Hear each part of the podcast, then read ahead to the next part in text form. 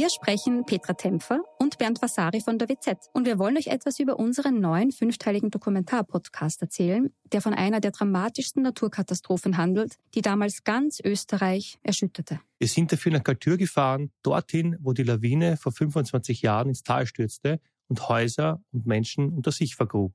31 Menschen starben, darunter zahlreiche Kinder. Wir haben nach Antworten auf die Frage gesucht, wie es überhaupt zu dem Unglück kommen konnte und wer damals die Verantwortung getragen hat. Gibt es überhaupt einen Schuldigen? Die Kaltürer haben uns auch erzählt, wie sie die Tage nach der Katastrophe erlebt haben. Der damalige Bürgermeister war übrigens Anton Matle, der heute Landeshauptmann von Tirol ist. Ihr könnt unseren Podcast Galtür, der weiße Tod unter wz.at hören und auf allen Plattformen, wo es Podcasts gibt.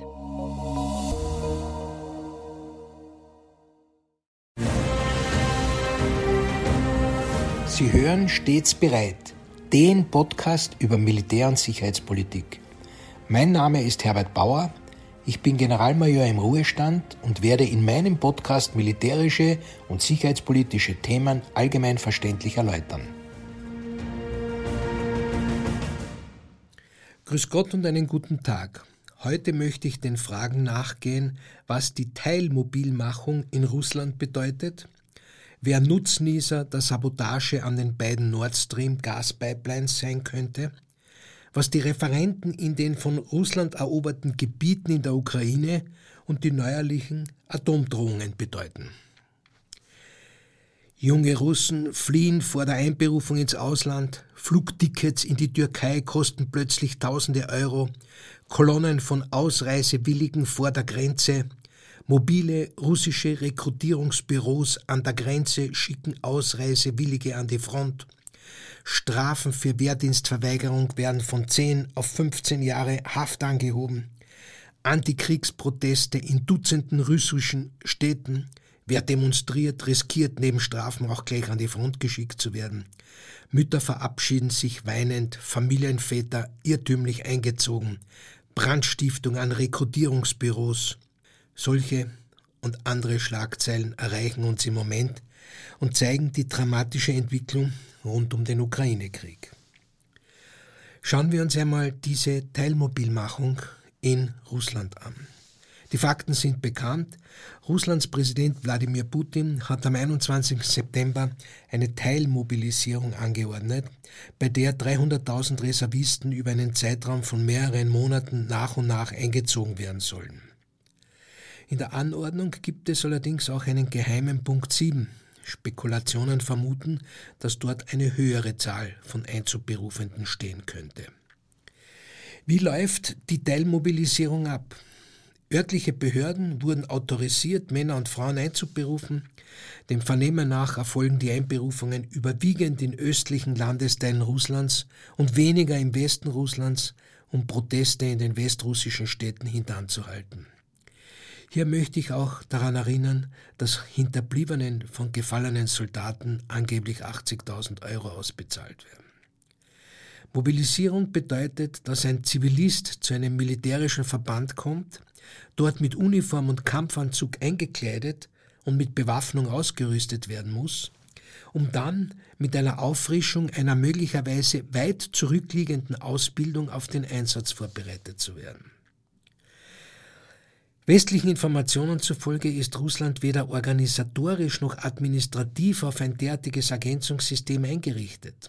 Das ist auch einer der Gründe, warum es zu Fehleinberufungen von eindeutig befreiten Personen kommt, was auch seitens der Politik und Behörden als Fehler eingestanden wird. Wie reagiert die Bevölkerung in Russland? Nun, wie überall gibt es die Bürger, die sich ihrem Schicksal ergeben und unter tränenreichem Abschied von ihren Angehörigen ihr Zuhause verlassen und in organisierten Fahrten zum Militär einrücken. Das sind Mannschaftssoldaten. Offiziere fehlen. Aufflammende Demonstrationen werden durch massiven Polizeieinsatz im Keim erstickt und eine große Anzahl von Männern, die von der Einberufung bedroht ist, versucht ins Ausland zu fliehen. Warum wurde die Teilmobilisierung überhaupt eingeleitet? Nun, die russischen Truppen, die derzeit im Einsatz sind, sind das überwiegend seit dem Beginn der Invasion. Sie sind kriegsmüde, erschöpft und militärisch formuliert sind die Verbände abgenutzt. Unter Abnutzung versteht man eine Wirkung, die die Leistung des Gegners so stark herabsetzt, dass sein Zusammenwirken und seine Handlungsfreiheit eingeschränkt werden. Nicht nur, dass die russischen Truppen in ihrem Vormarsch langsam bis gar nicht vorankommen, sie sind, wie der erfolgreiche ukrainische Gegenangriff in der Region Kharkiv zeigt, auch nur mehr bedingt in der Lage, gewonnenes Gelände zu halten. Auch wenn die mobilisierten neuen Kräfte einen nur geringen Kampfwert besitzen werden, sie sind doch eine Entlastung und Verstärkung der bisher eingesetzten Truppen, in einigen Fällen sogar der Ersatz für enorme Verluste auf russischer Seite. Dass sie bei Zeiten eine Wende im Krieg bedeuten könnten, kann allerdings vorerst ausgeschlossen werden. Nun zu den offensichtlichen Anschlägen auf die beiden Gaspipelines Nord Stream 1 und Nord Stream 2, die von Russland durch die Ostsee nach Deutschland verlaufen. Sobald die Lecks untersucht sein werden, wird man weitere Klarheit finden. Da von Explosionen die Rede war, muss wohl als erstes festgestellt werden, ob die Aufrissstellen des Lecks nach innen oder nach außen gebogen sind. Sind sie nach innen gebogen, werden wohl Tauchgeräte oder sogar U-Boote im Einsatz gewesen sein. Sind die Ränder nach außen gebogen, könnte eine Explosion durch Pipeline-Reinigungsmolche, wie sie einst James Bond verwendet hat, verursacht worden sein. Reinigungsmolche, die man mit Sprengstoff bestückt auf den Weg geschickt hat. Letzteres würde den Täterkreis bereits einschränken, weil nicht jedermann Zugang zu den Einstiegsschleusen hat. So oder so kann man davon ausgehen, dass derartige Anschläge ohne staatliche Ressourcen nicht durchführbar sind. Die Ukraine können wir wohl ausschließen. Sie hat keine Unterseeboote in der Ostsee und auch keinen Zugang zu den Leitungen. Damit landen wir bei der Frage cui bono. Wem nützen also diese Anschläge? Auf dem ersten Blick nützen die Anschläge natürlich jenen, die ihrerseits Gas liefern, um das von Europa nicht fließende russische Gas zu ersetzen. Hier taucht sofort der Verdacht auf, dass es die USA wären, die ohnehin immer und vor allem gegen die Nord Stream 2 Leitung gewesen wären. Immer wenn ein Verdacht zu offensichtlich ist, muss man allerdings auch eine sogenannte False Flag Operation in Betracht ziehen. Was ist eine False Flag Operation? Der in der Politik, in Geheimdiensten und beim Militär verwendete Begriff bringt zum Ausdruck, dass eine Operation mit der Absicht begangen wird, die tatsächliche Urheberschaft zu verschleiern, ja sogar einer anderen Partei die Schuld zuzuschieben. Solche Operationen können von Staaten auch als Anschläge auf sich selbst organisiert werden, um die Anschläge als Angriffe feindlicher Nationen oder Terroristen erscheinen zu lassen. Eine somit vermeintliche angegriffene Nation hat nun einen Vorwand für Repression im Inland oder eine militärische Aggression im Ausland. Was bedeutet das nun, wenn wir eine False Flag Operation auf die Anschläge an den beiden Gasleitungen übertragen versuchen? Nun, man könnte sagen, die USA haben die Leitungen angegriffen, um Russland zu desavouieren und eigene Geschäfte zu begünstigen. Man könnte aber auch sagen, Russland hat die Leitungen angegriffen, um den USA den schwarzen Peter zuschieben zu können, selbst aber hinsichtlich der Lieferverträge nicht vertragsbrüchig zu werden und Europa trotzdem kein Gas zu übermitteln. In Deutschland und Dänemark wird weiter nach der Ursache der Lecks in den Pipelines gesucht. In Dänemark und Schweden wurden Krisenstäbe einberufen. Auch wenn es platt klingt, die Untersuchungen sind sehr kompliziert und eine tatsächliche glaubwürdige Beweisführung wird auf sich warten lassen. Kommen wir zu den Referenden. In den besetzten Gebieten der Regionen Kherson, Saporischia, Donetsk und Luhansk hat Russland Referenden abgehalten, um über einen Beitritt in diesen Regionen zur russischen Föderation abzustimmen. Es überrascht wenig, dass sich gemäß staatlicher russischer Nachrichtenagenturen 96 Prozent für einen Anschluss an Russland ausgesprochen haben sollen. Diese Referenden werden vom Westen als Scheinreferenden bezeichnet und als Bruch des internationalen Völkerrechts kritisiert. Weder die Ukraine noch die internationale Gemeinschaft anerkennen diese Abstimmungen, die jegliches Kriterium einer unbeeinflussten Stimmabgabe vermissen lässt. Es musste offen sichtbar abgestimmt werden und wer nicht zur Abstimmung kam, wurde von bewaffneten Wahlkommissionen zu Hause zur Stimmabgabe genötigt. Warum diese Eile Russlands mit den Referenden? Nun, spätestens seit den bisherigen und laufenden Angriffserfolgen der ukrainischen Armee im Raum Kharkiv, wo die Ukraine durch Russland erobertes Gebiet zurückgewinnt, sind die Ankündigungen Präsident Zelenskis auf eine Wiederherstellung der Ukraine nicht mehr als völlig absurd von der Hand zu weisen. Russland geht es nun darum, durch Einverleibung der Gebiete jeglichen Angriff der Ukrainer nicht mehr als Verteidigung eines gewaltsam besetzten Landes zu werten, sondern als einen Angriff auf russische Gebiete und auf die mit rasch ausgestellten russischen Pässen versehene nun russische Bevölkerung. Welche Bedeutung hat es, wenn die Annexion vollzogen ist? Nun, der Westen kann diese nicht anerkennen, aber das hat auch schon im Fall der Krim nicht viel gebracht. Nach einem solchen völkerrechtswidrigen Anschluss erlaubt das russische Narrativ jedoch noch mehr als bisher jegliche westliche Unterstützung der Ukraine als kriegerische Handlung gegen Russland zu werten. Hierzu meint Präsident Putin in seiner Rede zur Teilmobilisierung, Heute operieren unsere Streitkräfte an einer mehr als 1000 Kilometer langen Frontlinie und stellen sich nicht nur Neo-Nazi-Formationen entgegen, sondern der gesamten Militärmaschinerie des kollektiven Westens. Zitat Ende.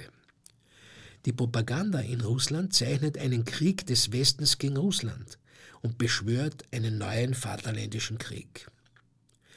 Wie hängt das mit der neuerlichen Drohung von Massenvernichtungswaffen zusammen? Nun, Putin hat bei seiner Rede anlässlich des Beginns seiner sogenannten Spezialoperation gegen das von ihm so bezeichnete Naziregime in der Ukraine unter anderem Folgendes gesagt. Ich zitiere, daher soll sich jeder absolut im Klaren darüber sein, dass ein direkter Angriff auf unser Land zur Vernichtung und schrecklichen Folgen für jeden denkbaren Aggressor führt. Zitat Ende. Der Zusammenhang mit den Referenden ergibt sich nun daraus, dass ein Einsatz von Nuklearwaffen in Russland dann vorgesehen ist, wenn das russische Staatsgebiet und das russische Volk von der Vernichtung bedroht werden. Putin präzisiert daher dazu in seiner Rede zur Teilmobilisierung, ich zitiere, wenn die territoriale Integrität unseres Landes bedroht ist, werden wir natürlich alle uns zur Verfügung stehenden Mittel einsetzen, um Russland und unser Volk zu schützen. Und weiter, das ist kein Bluff und diejenigen, die versuchen, uns mit Atomwaffen zu erpressen, sollten wissen, dass sich die Wetterfahne drehen und auf sie zeigen kann. Zitat Ende. Was meint Putin mit der angeblichen Atomwaffenerpressung durch den Westen? Nun, die Washingtoner Denkfabrik Atlantic Council, nicht zu verwechseln mit dem NATO-Gremium North Atlantic Council, fordert US-Präsident Biden auf, Russland mit Nuklearwaffen zu drohen. Diese Lobbyorganisation beurteilte, dass Russland Atomwaffen einsetzen könnte, um seine Ziele im Ukraine-Krieg zu erreichen. Ein Risiko, das im Zuge der Konfrontation der russischen Streitkräfte mit den ukrainischen Gegenoffensiven nur noch größer geworden sei. Ein solcher Einsatz von Atomwaffen könnte die militärischen Ziele des Kremls fördern, die Interessen der USA jedoch weltweit untergraben und eine humanitäre Katastrophe auslösen, wie es sie seit 1945 nicht mehr gegeben hat. Und um von einer solchen potenziellen Katastrophe abzuschrecken, sollten die Vereinigten Staaten öffentlich und gezielt mit ernsten Konsequenzen für jeden russischen Atomwaffeneinsatz drohen aber auch darauf vorbereitet sein, konventionelle Militärschläge gegen russische Streitkräfte zu führen, falls die Abschreckung versagt. Die Situation erinnert ein bisschen an den Machtpoker 1962 während der Kuba-Krise, wo wir in diesem Monat ja auch ein Jubiläum haben. Die Denkfabrik Atlantic Council beurteilt, dass Putin glauben könnte, dass er Atomwaffen einsetzen könnte, ohne dass eine nennenswerte Reaktion des Westens erfolgt. Eine deutlichere Abschreckungsdrohung der USA würde dazu beitragen, ihn von dieser Vorstellung abzubringen. Wenn Sie mich fragen, eine logische Ableitung des bisherigen Gleichgewichts des Schreckens, das seit Existenz der Atomwaffen und dem ersten Einsatz in Hiroshima funktioniert hat. Gab es diese geforderten Reaktionen der US-Administration? Ja, Der US-amerikanische Außenminister Anthony Blinken sagte in einem TV-Interview am Rande der UN-Generaldebatte in New York, es sei sehr wichtig, dass Moskau von uns hört und von uns erfährt, dass die Konsequenzen entsetzlich werden. Und das haben wir sowohl öffentlich als auch in vertraulichen Gesprächen sehr deutlich gemacht, sagte Blinken. Jeder Einsatz von Atomwaffen hätte natürlich katastrophale Auswirkungen für das Land, das sie einsetzt, allerdings auch für viele andere.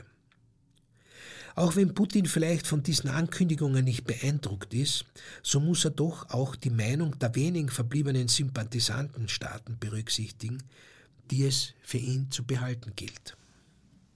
Gut, gibt es zum Abschluss auch noch etwas Positiveres zu berichten?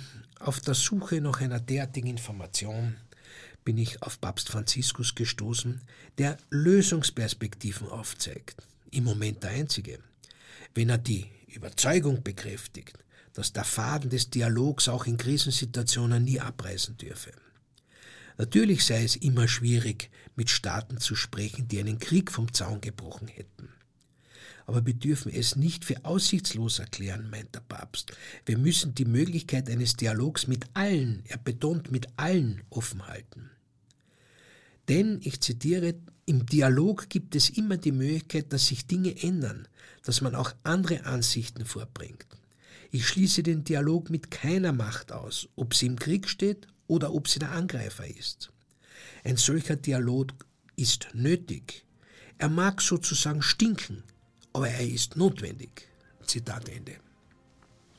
Und im Juni 1963, nach der Kuba-Krise, in der die Welt am Nuklearkrieg vorbeischrammte, äußerte Kennedy die Ansicht, Atommächte müssen, auch wenn sie ihre eigenen lebenswichtigen Interessen verteidigen, jene Konfrontationen abwenden, die einen Gegner vor die Wahl zwischen einem demütigenden Rückzug oder einem Atomkrieg stellen. Ein solcher Kurs im Atomzeitalter wäre nur ein Beweis für den Bankrott unserer Politik oder für einen kollektiven Todeswunsch für die Welt. Zitat Ende. Es bleibt uns also die Hoffnung auf politische Gespräche, von denen wir noch nichts wissen.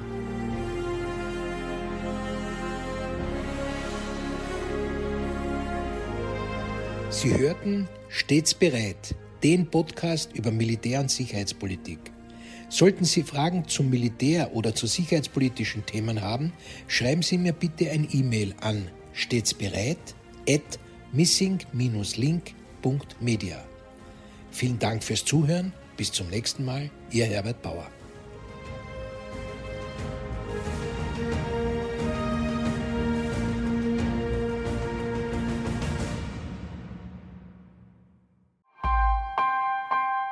Missing Link